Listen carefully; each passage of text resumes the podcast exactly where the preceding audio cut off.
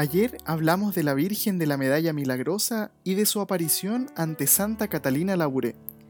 Y es a esta santa a quien recordamos hoy, sábado 28 de noviembre.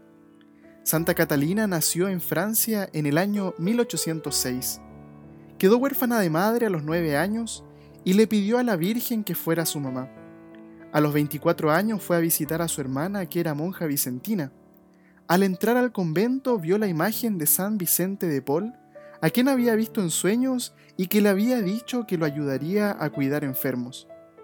Desde ese día se propuso ser hermana vicentina, siendo aceptada en la comunidad luego de insistir mucho. La Virgen se le apareció en el año 1830 y le pidió que hiciera una medalla con la imagen que había visto.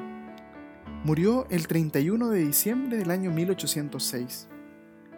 Pidamos la intercesión de Santa Catalina Laure para que su ejemplo de devoción hacia la Virgen nos ayude a reconocer siempre la cercanía de nuestra Madre.